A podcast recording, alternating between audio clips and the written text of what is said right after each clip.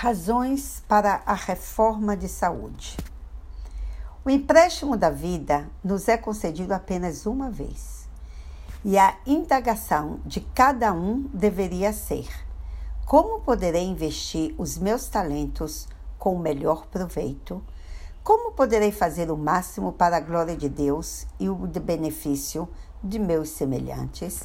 Pois a vida só tem um valor se usada para a conquista desses objetivos.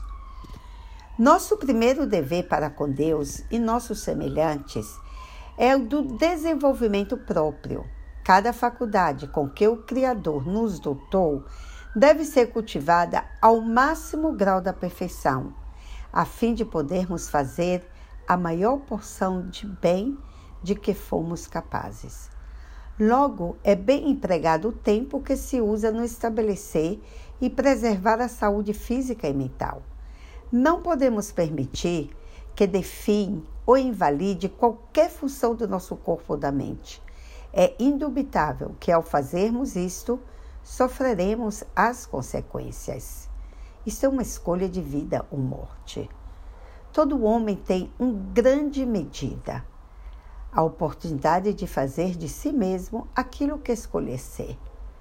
As bênçãos dessa vida, bem como a do estado imortal, estão ao nosso alcance.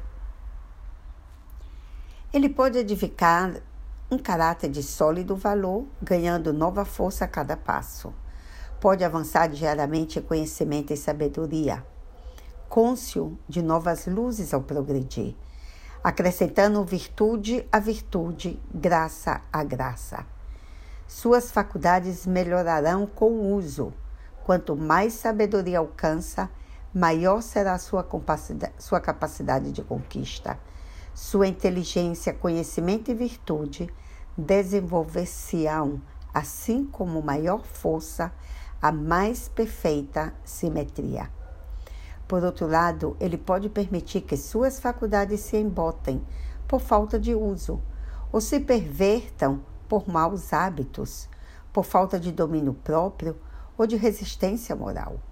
O curso de sua vida então se inclina para baixo e ele se torna desobediente às leis de Deus e às leis de saúde.